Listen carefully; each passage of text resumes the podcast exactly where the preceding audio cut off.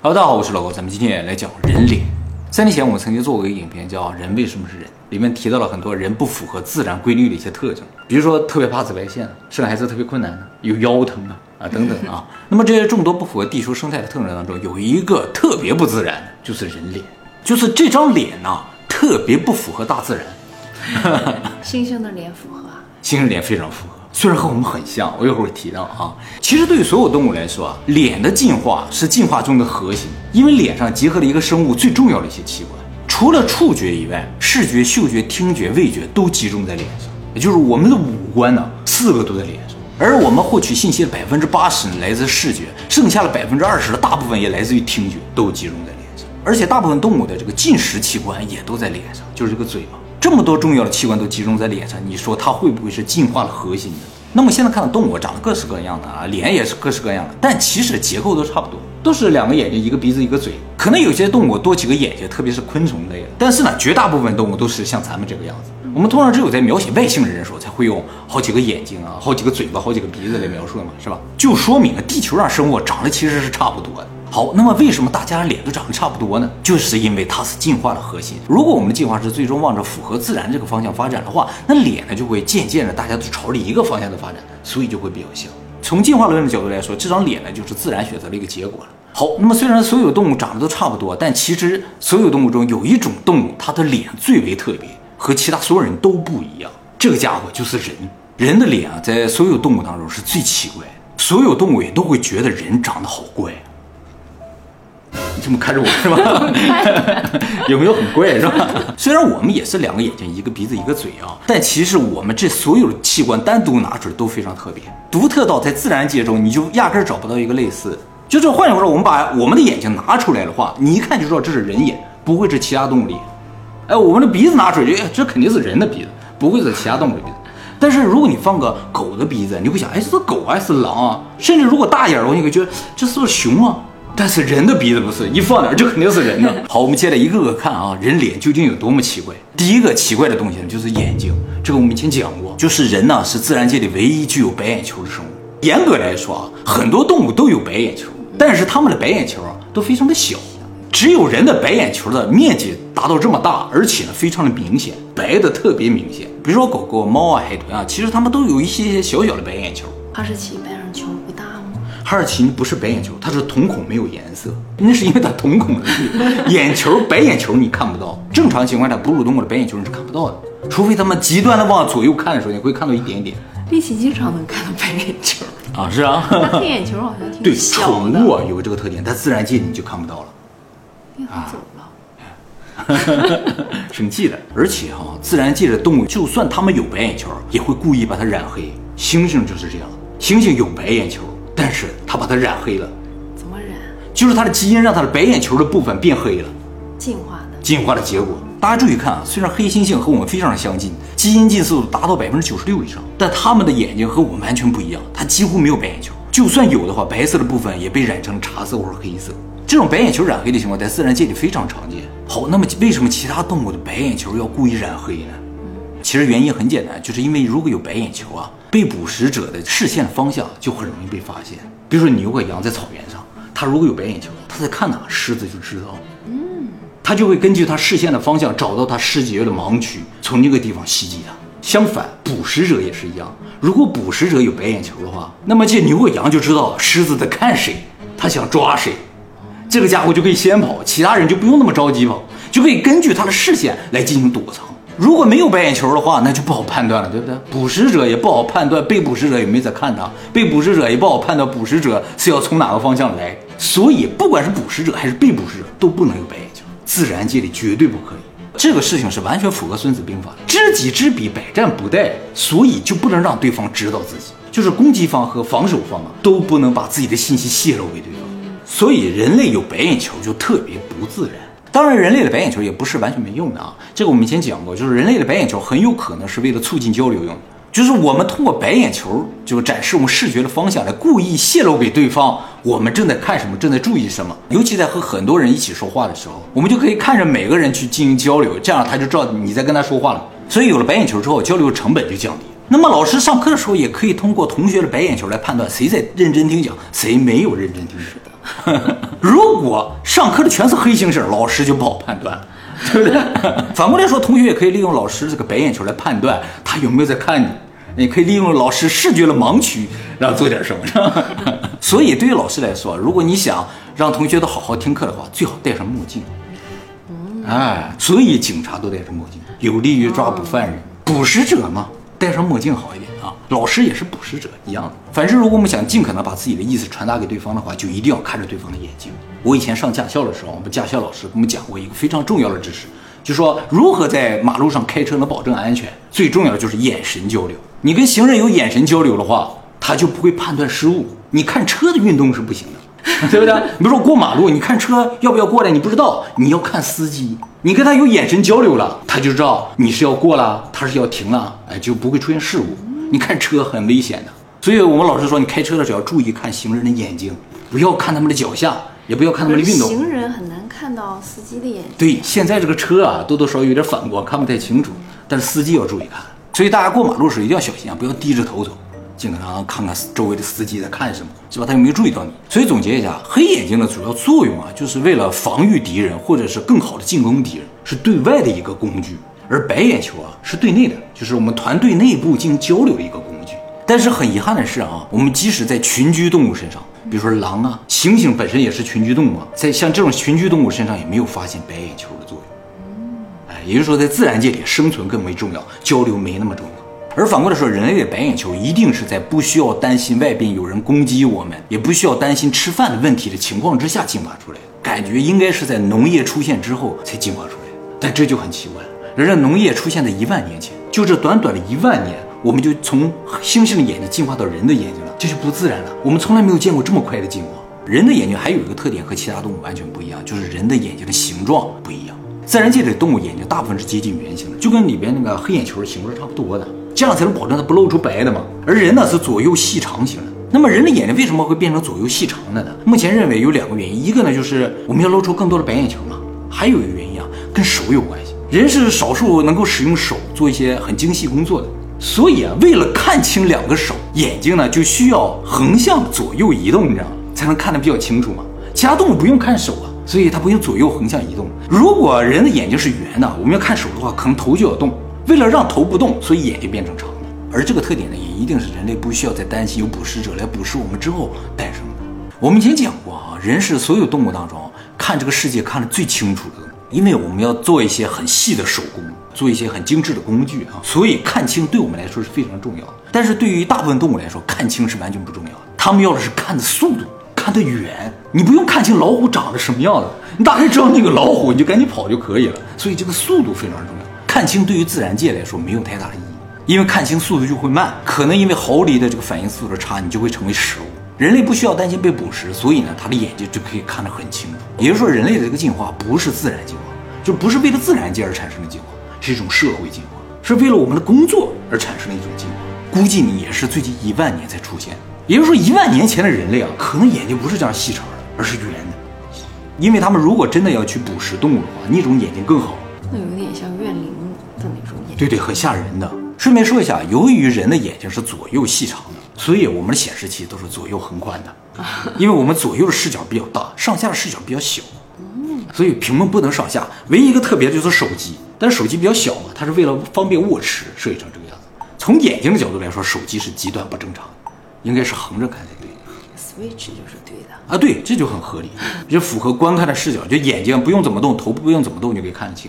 但是如果屏幕很大竖起来的话，你就要抬头。好，那么人类第二不符合自然的面部特征呢？就是眉毛，自然界中也只有人有眉毛。猩猩啊，它就有很高的眉骨，它没有眉毛。狗啊，这猫有时候这个地方会有一个点儿，颜色不一样，那不是眉毛，只有人有眉毛。而且人的眉毛超级明显，干干净净一张脸上有两撮毛。人本身是一种无毛生物啊，我们身上的汗毛也和其他动物身上的体毛是完全不同的。动物体毛的主要作用呢有两个，一个是保温，还有一个非正面的作用的作用就是保护皮肤不受到紫外线的灼伤。如果太阳光直接照射在皮肤上的话，它就可能灼伤皮肤，严重的话会照伤里面，让里面产生炎症，甚至产生癌变。而人类呢，由于没有体毛，所以进化出一个能力，就是让皮肤变黑。就是当如果有强烈的紫外线照射的话，表皮就会产生黑色素，吸收这个紫外线，以防止阳光穿透皮肤照伤里面的东西。哎。所以变黑呢是人类对于紫外线的一种自动防御系统。那么怎么知道这个体毛是用来防止紫外线的呢？而不是单纯用来保温什么的啊？是因为啊，不管冷热的地方，这个野生动物它都有体毛，而没有紫外线的地方，动物基本上没有毛。哦，哎海洋生物。对，海洋生物基本上就没有毛，而地下生物如果是常年生活在地下的话，也基本上没有毛。有一种呢叫做裸鼹鼠的，常年生活在地下的一种鼹鼠啊，它生活在很深的地方，它就完全没有毛，因为它永远照射不到紫外线。这种裸鼹鼠非常的神奇啊，它是目前世界上已知的仅有的两种真社会性哺乳动物的一种，人都不是真社会性动物。不是啊，不是啊。另一种呢是它的近亲，是另一种鼹鼠，叫达马拉蒂鼹鼠。什么叫真社会性动物啊？就是这个动物啊，它是以社会为单位生存的，我们是以家庭为单位生存的。但是我们家庭在社会之中，它不是，它整个物种是以社会为单位生存的。所以呢，它会有非常严格的社会等级和分工。它这个社会等级明确到什么程度啊？就是有的等级可以生孩子，有的等级就是完全不可以生孩子。阶级，你知道吗？达到这个阶级的，你才能生孩子；不到这个阶级，你就生不了孩子，一辈子不能生孩子。那他们的下一代也会有一部分不让生孩子，对，也不是说到了上流社会，就是你的子子孙孙都可以生。不是你生出来孩子为整个社会做贡献，所以有一部分就会流落到下层阶级。啊，哎，只有很少很少的一部分会留在上层阶级继续生孩子，而且分工也是明确的。上层阶级就是生孩子，对，而下层阶级呢，有的一生出来就一辈子决定了他就是工作，工作到死，别的什么都不干；有的一辈子就是防御，就是说我只负责防守，有外敌来侵入我来防守，什么不干；有的一辈子就负责育儿，剩下什么都不干。那有什么都不干的吗？也有，也有什么都不干，国王吗？也也不是国王了，国王是负责生孩子的一部分。说到这儿，大家就会觉得这样的社会太恐怖了，是吧？但其实这就是社会的最终形态，所以叫真社会性啊。那他是适合去防御，适合去工作，还是谁给分的呢？生下来就决定了，对他不一定是适合的，是吗？对，跟这没有关系，那谁给分的呀？基因给分，他自己就知道吗？就知道有人告诉他？不需要。啊，也就是说，他生下来就不是平等的，生下来就决定了你就是一辈子干活，身上就觉得你一辈子跳蛋。那他怎么知道的呢？基因上写着，有个牌儿上写着，你这辈子就是编码，惨不惨？你这辈子就是挑水，你这辈子就寻找食物，不干别的。编码这个好惨。所以这种物种它的核心是社会，而不是个体本身。个体的幸福度不重要，蜜蜂、蚂蚁都是这样的。但是蜜蜂、蚂蚁不是哺乳动物，哺乳动物里只有两种，都是鼹鼠。当然，我也不希望人类往这个方向发展啊。但是如果这个事情是基因操作的话，就是我们受控于基因的话，很有可能往这个方向发展。可是我没有感受到，就是我的基因让我工作，就是你当然感受不到了，你的错觉。医生要写个牌儿享受，太爽了。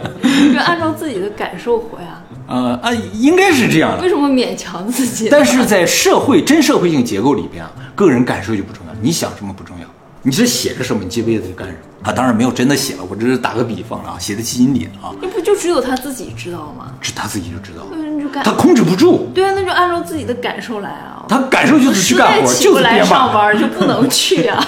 不行，就是编码，你一定会起得来的，这才是基因的作用。这个地方我们稍微细说一下啊。裸鼹鼠的社会结构是这样的，就是它整个一个巢穴中啊，只有一个女王，会有两三个国王和这个女王结合，不断生孩子。其他的鼹鼠一出生呢，就被赋予了一个使命啊，有的是负责找食物的，有的负责挖洞的，有负责照顾孩子的。照顾孩子到什么程度啊？就是那个洞底下的各种各样的石头嘛，有尖锐石头，怕伤到这个孩子。有些鼹鼠啊，一出生就趴在那儿，像垫子一样，它的工作就是当垫子。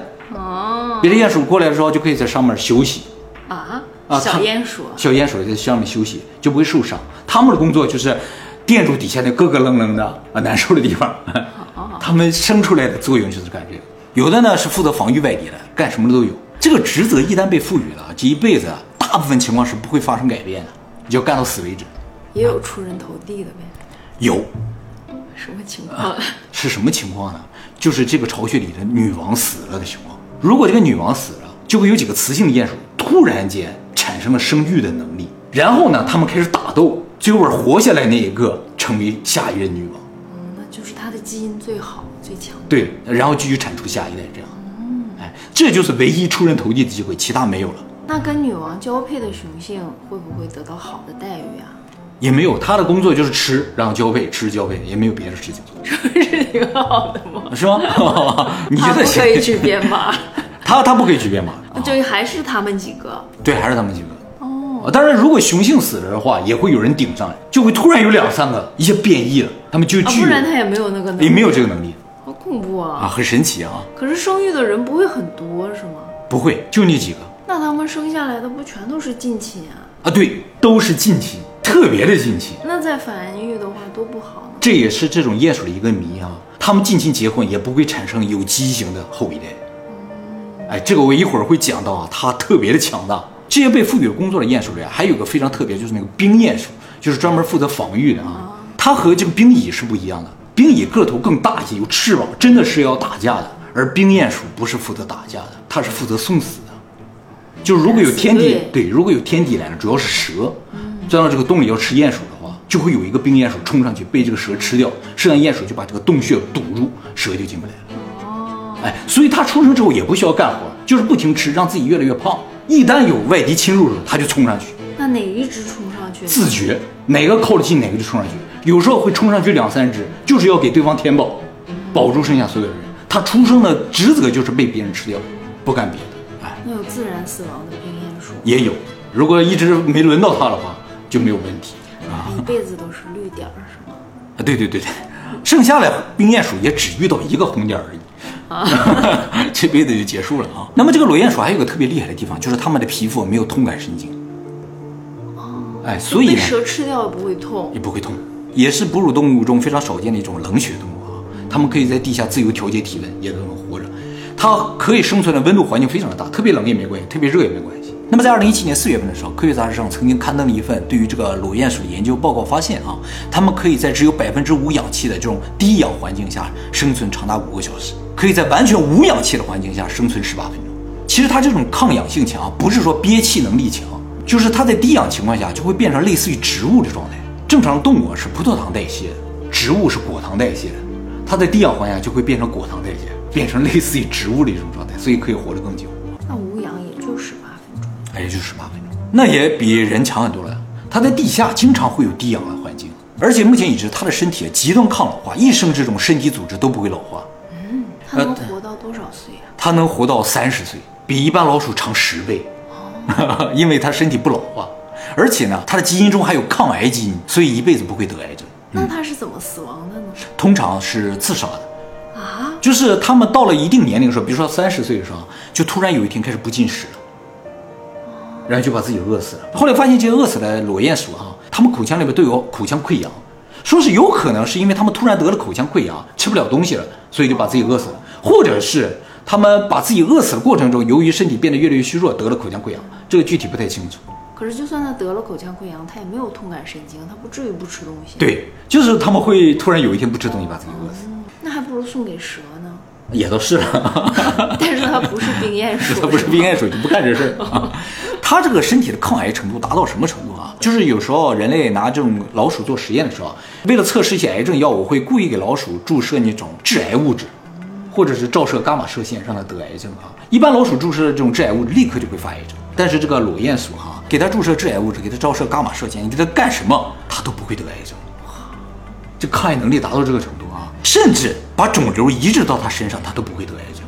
太强。这个肿瘤就死掉了。那么为什么他的抗癌能力这么强呢？后来美国的研究团队进行研究发现啊，有一个因素非常的重要，就是他身体内的玻尿酸水平非常的高。玻尿酸是普遍存在在生物体内的一种物质啊，它主要控制细胞分裂。玻尿酸水平高的时候呢，细胞就不怎么分裂；玻尿酸水平低的时候，细胞就开始分裂。这个裸鼹鼠啊，身体内的玻尿酸水平比一般老鼠要高五倍，所以它的细胞就不怎么分裂，就不会得癌症。那人要多注射玻尿酸吗？不是这个意思。现在呢，为什么发现这个问题？就是把他身体的玻尿酸水平降低之后啊，再给他注射致癌物质，发现他体内就会产生癌细胞，但是最终也不会变成癌症，所以他身体内一定还有其他的东西造成他最终不得癌。但是如果你不降低他这个玻尿酸水平，他连癌细胞都会产生。动物园里也没有啊。动物园里有，你可以去看啊。像你这样特别怕老鼠的，最好就不要看了啊。它就是一种没有毛的老鼠。其实当初这个裸鼹鼠发现的时候，也以为是一种得了病的老鼠，说啊这个老鼠怎么得了病，或者是基因突变了。后来发现好多就长这样的，啊，他说啊，这是一个物种啊。由于它的寿命特别长，性情也比较温顺，所以很多人养这个。啊，作为宠物比较合适，它寿命长啊，它比猫和狗的寿命都长。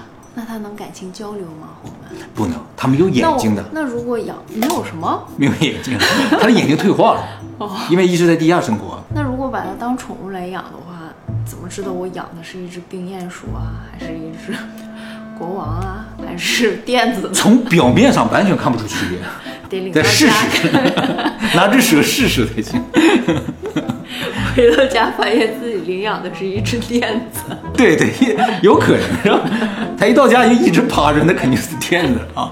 而且啊，它这个等级严明到什么程度啊？就是它这个隧道很窄嘛，两只鼹鼠如果在黑黑的隧道里相遇了，它看不见对方嘛，它们就会发出一个声音，通过这个声音就能辨别对方的等级。如一方比另一方高的情况之下，那个高等级就会从它身上面走过去，它就成为垫子，你知道吗？就是这样一种社会结构，就好像是说一下你是什么级别的，我是五级，我是四级，好，那不用说了，那就过去了。那么由于它不老化也不得癌症，所以它也被称作地下最强哺乳动物。很幸运的一件事情呢，是这个家伙啊，它虽然是一只啮齿类动物啊，它和人类的基因极端相似，所以现在我们能注射它的干细胞吗？啊，对对对，所以现在很多团队都在研究这个家伙，想把它的基因啊，怎么办法移植到人身上，看让人能够长生不老。不老，真的是不老，它不老化嘛？说如果真的把它的基因转移到人身上的话啊，人至少应该能活个二百年，而且是以非常健康、非常年轻状态活到二百岁以上。好，我们说远了，我们刚才说了啊，就是没有紫外线的地方，动物一般不长毛嘛。其实陆地上也有很多动物它不长毛的，比如说大象、犀牛、河马，它们也不长那种大面积的毛。哎，主要是因为它们的皮肤特别的厚，不怕紫外线照到里面去，所以它们可以没毛。但是人是少数的活在地表，皮儿很薄却没有毛的动物，所以才说人可能是从海里来或者从地下来的嘛。毕竟地上的物种大部分都是有毛。虽然我们整体来说没有毛，但其实我们身上有些地方是长了毛的啊。那么我们身上长毛这部分，目前认为也主要是一些要害的部分，就是需要保护的部分才长毛。比如说头，毕竟头是非常重要的器官嘛，所以需要保护一下，就用这个毛来保护一下。唯一一个奇怪的地方就是眉毛，就是因为它凸出来啊呀、也有可能就是我们这个眉骨啊稍微有一点薄嘛，需要保护一下啊。但是你鼻梁上不应该长毛吗？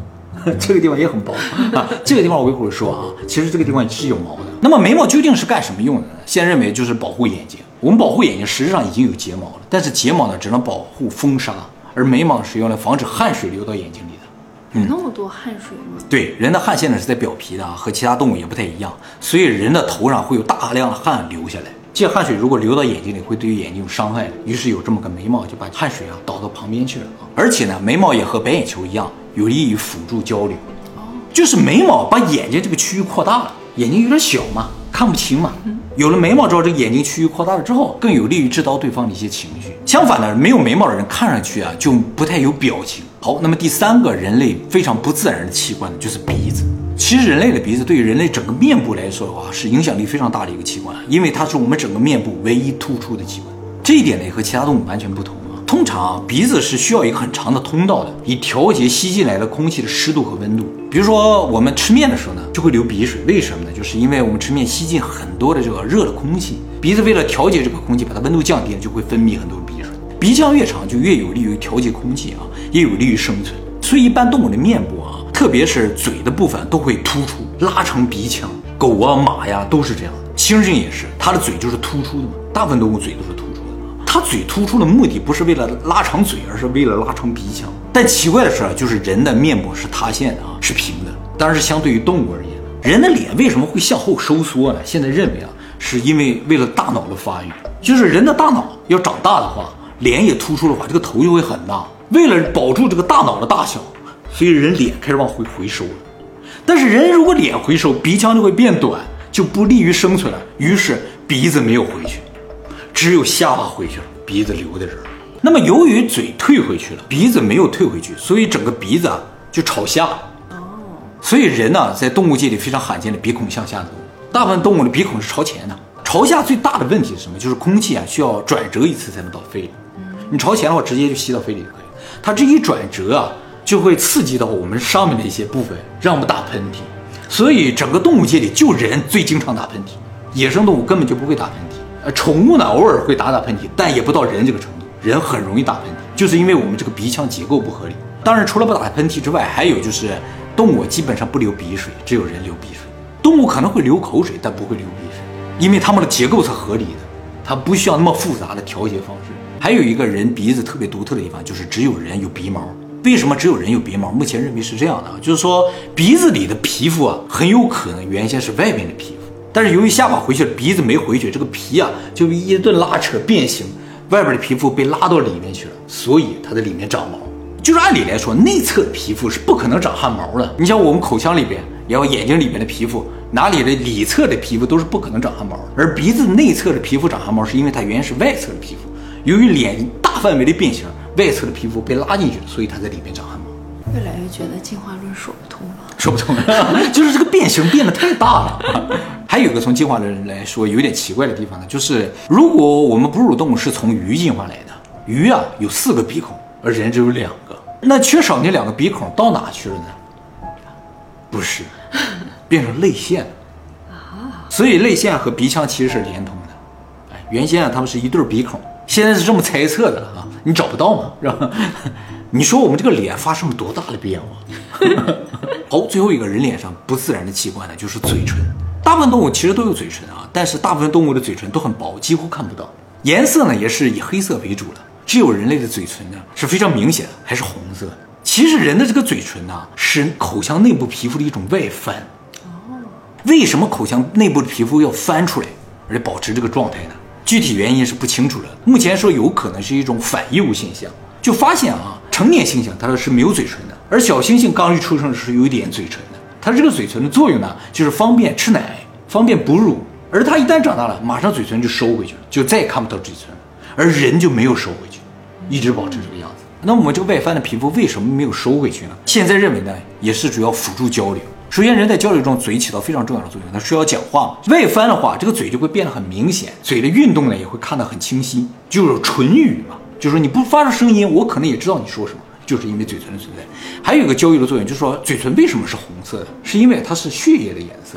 嘴唇皮肤特别薄嘛，半透明的，所以就通过它就能看到里面血管的颜色。当人啊，比如说游泳之后呢，嘴唇就会发紫，就是因为血氧浓度降低了，血液变成了紫色，嘴唇就变成了紫色。所以通过嘴唇啊，就可以判断一个人啊身体的健康状况，也是一种交流嘛。就你不用说，我也知道你中了毒。